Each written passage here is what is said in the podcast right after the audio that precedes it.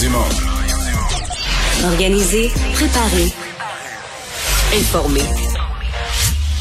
Les vrais enjeux, les vraies questions. Mario Dumont. Les affaires publiques n'ont plus de secret lui. Cube, Cube Radio. Bonjour, bon après-midi, bonne fin d'après-midi tout le monde. Merci d'être là. On a une mission chargée pour vous. Évidemment, il sera beaucoup question de l'Ukraine. Quelques autres nouvelles quand même chez nous euh, au Québec, notamment l'élection partielle dans Marie-Victorin qui a été euh, déclenchée. Euh, bonjour Vincent. Salut Mario. oui, alors 11 avril, les gens de cette... C'est à peu près la moitié, un peu moins tiers, disons, de la ville de Longueuil, le, le comté de Marie-Victorin. Parti québécois depuis des années et des années. Il va, il va se cogner beaucoup de portes là, dans les prochains jours, oui. plus que depuis longtemps. Oui, parce qu'il y a clairement un, un duel, tout se fait au dernier sondage, un duel entre la CAQ et le PQ. Le PQ qui voudrait bien garder ce comté-là puis se redonner un momentum pour l'élection. Mais il y a les pourcentages de chacun. C'est un parti, euh, tu sais, Parti libéral, Québec solidaire, euh, même le Parti conservateur d'Éric Duhem, dont on dit qu'il était en pleine montée, ça va bien, annonce des candidats, mais un parti se ramasse avec 5-6 euh, n'importe quel, on va dire ouais. On, on les attendait pas pour gagner dans ce comté-là, mais ils sont vraiment, vraiment faibles. Fait c'est un test pour euh, c'est un test pour tout le monde. Ouais, je pense que le PQ va mettre vraiment beaucoup, beaucoup de ressources euh, ben, ils là-bas, le plus d'énergie qu'ils peuvent. Ils jouent quasiment comme si c'était la survie du parti là, qui se jouait dans ce dans cette circonscription-là, donc avec Pierre Nantel comme candidat. Ben, on va y aller tout de suite dans Marie-Victorin parce que François Legault est allé faire un peu de porte-à-porte avec sa candidate cet après-midi. Et euh, donc, euh, euh, il est il est en point de presse. On va aller on va aller l'écouter. Donc, il est il est en point de presse. On va aller on va aller l'écouter. Ben, exactement, Mario. on continue d'écouter, M. de redonner aussi de l'argent, besoin de logements abordables qui ont des problèmes. Là. Des familles de la classe moyenne ont aussi euh, de la difficulté à payer les augmentations euh, de loyer. Donc, il faut remettre euh, de l'argent dans le portefeuille des Québécois. Même chose pour l'épicerie, ça dépasse les augmentations habituelles. Évidemment, depuis quelques jours, c'est amplifié avec ce qui se passe en Ukraine. Le prix de l'essence nous amène aussi, puis amène les individus à avoir toutes sortes de problèmes. Donc, évidemment, pour la CAQ, ça a toujours été une priorité, le portefeuille des Québécois. En 2018, on était les seuls à faire des promesses, des promesses d'ailleurs qu'on a respectées. On a réduit, entre autres, en Montérégie, les taxes scolaires. On a augmenté les allocations familiales. On a ramené un tarif unique dans les garderies. Euh, encore récemment, au mois de janvier, on a remis un chèque entre 200 275 dollars par personne, 400 dollars pour les personnes de 70 ans et plus. Puis un budget qui s'en vient le 22 mars. et sans vouloir euh, révéler les secrets du budget, c'est sûr qu'on va continuer à être le parti qui pense au portefeuille euh, des Québécois. On est un parti qui est pragmatique, proche du monde. On a une candidate qui est proche euh, du monde. Donc, euh, c'est important de remettre l'argent, puis pas oublier que les gens, au-delà de tous les programmes qu'on peut mettre en place, ont besoin aussi d'avoir plus d'argent dans leur portefeuille. Donc, je termine en vous disant que j'ai besoin de Shirley Dorismont à Québec. Je pense que Shirley, c'est un plus pour Marie-Victorin, mais c'est un plus aussi pour l'ensemble du Québec. Et euh, ben, pour euh, un peu mieux la connaître, je lui passe la parole. Gardez, elle n'a même pas besoin de notes comme moi. Elle a tout gardé ça dans sa tête. Donc, euh, Shirley Dorismont, la candidate de la CAQ, pour l'élection partielle dans Marie-Victorin le 11 avril prochain. À toi, Shirley.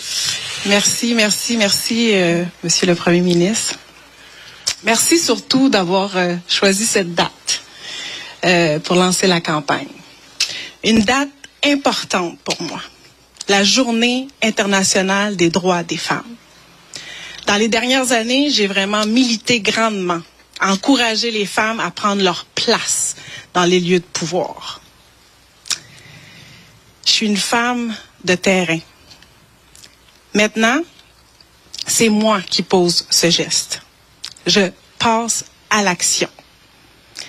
Femme de terrain, je prends ma place là où j'ai grandi. Merci de m'encourager. Et c'est un honneur pour moi aujourd'hui de vous accueillir ici, sur le terrain dans Marie-Victorin. J'ai rencontré beaucoup, beaucoup de monde, que ce soit dans les centres commerciaux, que ce soit au restaurant, que ce soit dans la rue, que ce soit au porte-à-porte. J'ai rencontré des leaders dans la communauté, des partenaires incontournables pour Marie-Victorin. Je suis vraiment contente des discussions qu'on a eues. C'était des belles discussions. Puis je suis vraiment contente que les citoyens et citoyennes de Marie-Victorin soient d'accord avec les enjeux que je leur discute. Je vais travailler sans relâche pour les citoyens et citoyennes de Marie-Victorin. Et ça serait un honneur pour moi d'être votre actrice de changement dans Marie-Victorin et de vous représenter dans comme députée. 15h34, on va aller retrouver Mario Dumont qui est toujours avec nous. Salut Mario. Bonjour. Alors, euh, Shirley Dorismont, la candidate de la CAQ dans Marie-Victorin, qui euh, s'adresse aux, aux, journalistes. On a entendu un petit peu plus tôt le premier ministre qui a parlé, bon, conflit en Ukraine, l'inflation, euh, accélérer l'accueil des réfugiés. On a l'impression que c'est un peu un avant-goût de la de l'élection générale. Là. Ben, c'est un peu ça, hein? c'est un peu une répétition Ouais. parce que la certitude, Julie, c'est que c'est. euh, Il y a des sondages, de ça, des sondages, il va y en avoir en masse. Là. Ah, ben, euh, Mario, si tu le permets, Oui. on va écouter M. Legault qui répond à une question concernant Me Jean Charest. D'une course à chefferie. Je me mêlerai peut-être de l'élection fédérale quand on sera rendu là, parce que oui, on a des revendications pour avoir plus de pouvoir, entre autres en matière d'immigration, les transferts en santé, les mêmes demandes qu'on a faites en 2018, mais je me mêlerai pas d'une course à chefferie. Oui, bonjour, Anne Guillemette au 98.5. Euh, vous avez parlé tantôt du budget du 22 mars. Euh, dans les priorités des Québécois de ce temps-là, il y a beaucoup le budget pour l'essence. Est-ce que c'est dans vos cartons et dans vos priorités justement de travailler avec les taxes qui sont imposées actuellement? Ben, vous savez, euh, je vois les oppositions euh, suggérer des gels, gel l'augmentation d'hydroélectricité, gel des loyers, gel ou en- en- enlever des taxes sur euh, l'essence. Je pense que ce que ça veut dire si on faisait ça, c'est qu'on aiderait plus ceux qui consomment plus. Je pense que ce qui est important, c'est comme ça qu'on a agi jusqu'à présent, c'est de donner un montant qui est fixe pour tout le monde et qui donc bénéficie plus aux gens qui en ont le plus de besoin, qui ont moins de revenus. Donc, c'est l'approche qu'on privilégie. Donc, on privilégie pas de, de euh, euh, ou d'enlever des taxes, ce qui bénéficierait à ceux qui consomment le plus. Prochaine question. Bonjour. Euh, pour les citoyens de Marie-Victorin, ça va être une troisième élection en moins de sept mois. Euh, dans ce contexte-là, euh, comment est-ce que vous anticipez l'enthousiasme euh, des citoyens pour aller aux urnes le 11 avril? Ben, c'est toujours un défi, une élection partielle. On le sait, dans l'histoire des élections partielles, il y a moins de participation qu'aux élections générales. Donc, on a un défi. En même temps, il y a des enjeux importants. Je parlais de la santé, je parlais euh, du portefeuille. Bon, les sondages nous disent que ça sera serré entre deux parties, donc ça veut dire que chaque vote compte. Donc c'est important d'aller voter. Euh, donc, euh, mais euh, ce qu'on fait, euh, puis on va le faire cet après-midi, puis euh, les militants de la CAC le font déjà depuis un certain temps, c'est d'aller cogner aux portes d'aller rencontrer les citoyens, d'aller convaincre de sortir le 11 avril. Prochaine question. Bonjour, M. Legault, Jacques Bissonnet, Radio-Canada. Euh, il y a un comité d'experts de la Caisse de dépôt qui a remis un rapport aujourd'hui à propos du REM. Euh, que- quelles sont vos réactions? Il y, a des- il y a beaucoup de divergences, beaucoup de points de vue. On parlait d'un tunnel sous René Lévesque. Maintenant, ça sera en hauteur. Quand- comment vous voyez ça, vos gouvernements, là, ce rapport, finalement? Parce que c'est quand même 10 milliards de dollars, là. Oui. Bon. Euh, D'abord, c'est important de dire que le rapport, on va en prendre connaissance. Là, il va être rendu public, je pense, en fin euh, d'après-midi. J'ai déjà annoncé il y a quelques semaines qu'on va, on, a mis en place un comité un peu plus efficace là, avec trois parties Valérie Plante, la ville de Montréal, le gouvernement du Québec, la Caisse de dépôt, pour venir bonifier le projet, bonifier les aménagements. Moi, ce que je souhaite, c'est qu'on soit capable le plus vite possible, entre autres Valérie Plante et moi, d'annoncer un projet bonifié. Maintenant, je pense que le travail qui a été fait par ce comité-là euh, va servir justement à toutes ces discussions-là. Et euh, je ne veux pas commencer à euh, euh, commenter quelle partie doit être souterraine, quelle partie doit être en hauteur, comment on fait pour que ça soit le plus beau possible. C'est sûr que ce qu'on veut, c'est que ça soit le plus beau possible. Merci. OK. Le devoir, Marco Bellarcino. Oui, bonjour. Euh, Monsieur le Premier ministre, le Québec s'attend et se prépare à accueillir combien d'Ukrainiens qui fuient la guerre? Et est-ce que ces Ukrainiens-là vont pouvoir refaire leur vie ici ou vont pouvoir y séjourner seulement pendant que le conflit euh, se, se déroule? Est-ce que vous allez leur remettre un CSQ, un certificat de sélection du Québec? Bon, d'abord, comme on le fait avec les Afghans, avec les Syriens, euh, avec les Haïtiens, on va faire un geste spécial pour accueillir de façon permanente des Ukrainiens. Maintenant, combien c'est difficile de le dire parce qu'on ne sait pas encore combien euh, veulent venir. On doit aussi discuter euh, de ça avec le gouvernement fédéral, mais le Québec a toujours fait sa part pour recevoir des réfugiés. Euh, euh, c'est une contribution humaine importante qu'on va continuer de faire. je le sens bien chez les Québécois et les Québécoises quand ils voient à chaque jour les images, là, ils sont prêts à être très accueillants. Nouveau? Euh, bonjour, Monsieur Legault. Étienne Fortin-Gauthier avec Nouveau Info.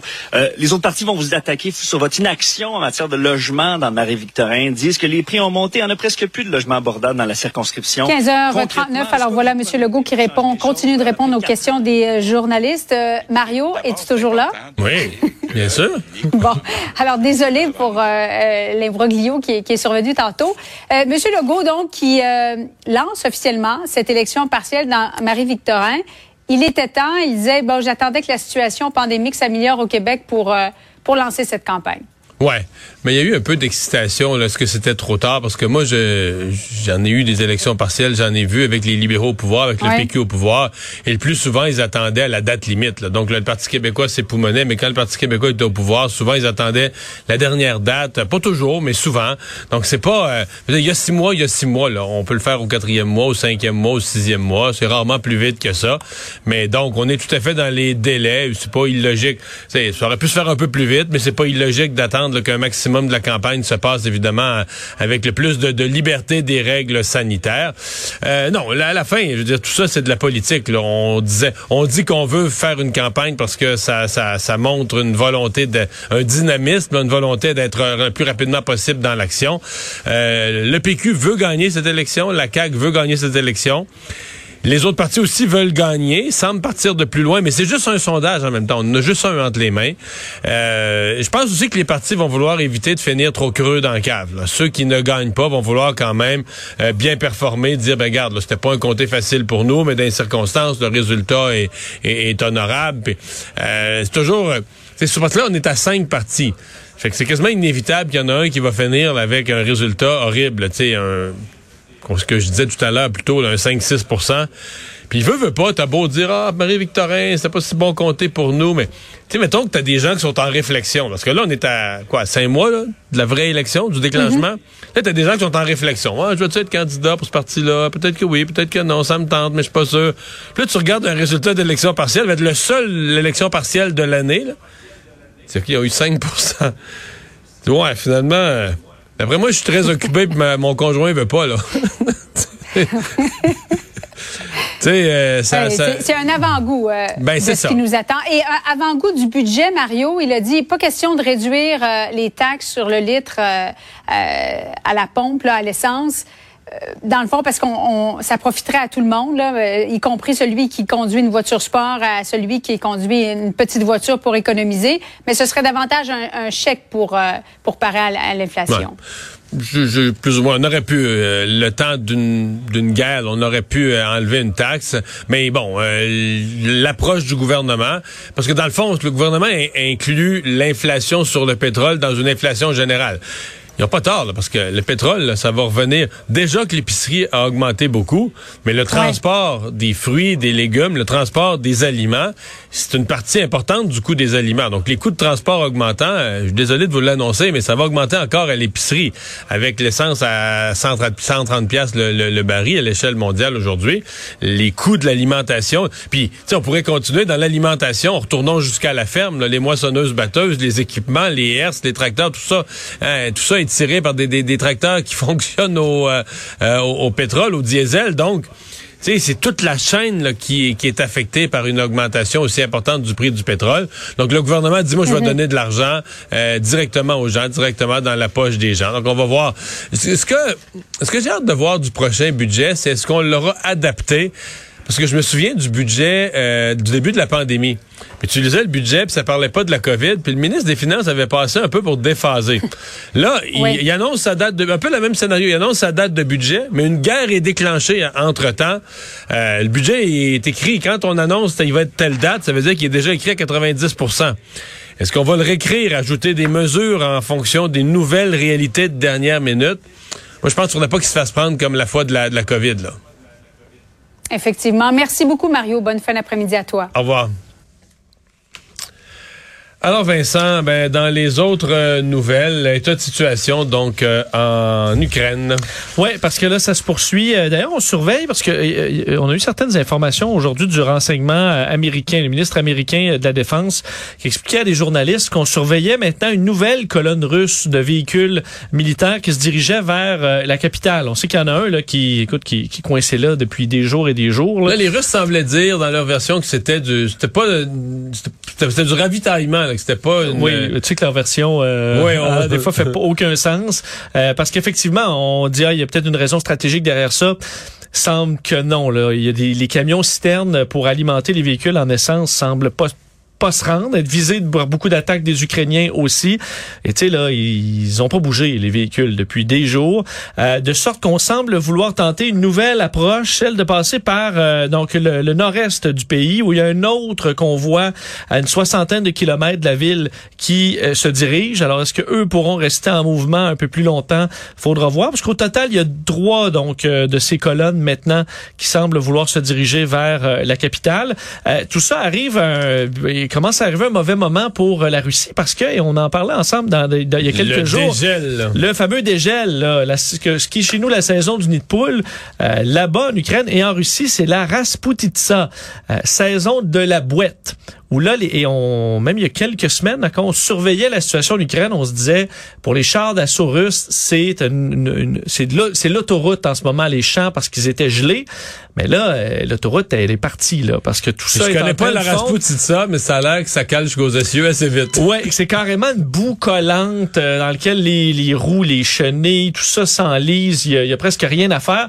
Dans l'histoire, ça a retardé, écoute, l'armée de Napoléon, mais même euh, plus récemment, pendant la Deuxième Guerre mondiale, Hitler avait dû attendre pour faire une offensive, avait dû attendre l'hiver 1941 parce que sinon, c'était impossible de circuler avec les chars d'assaut.